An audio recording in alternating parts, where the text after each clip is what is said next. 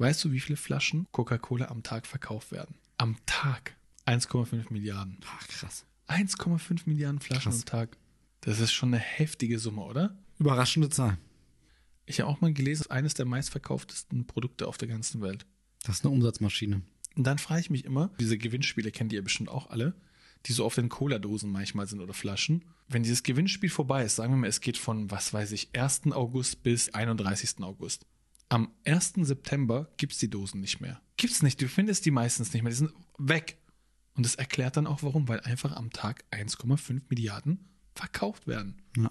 Die verkaufen so viele Flaschen, dass die eigentlich wahrscheinlich jeden Tag, weiß man, die Regale sind quasi wie leer und dann musst du, das ist schon heftig. Das ist echt krass, ja.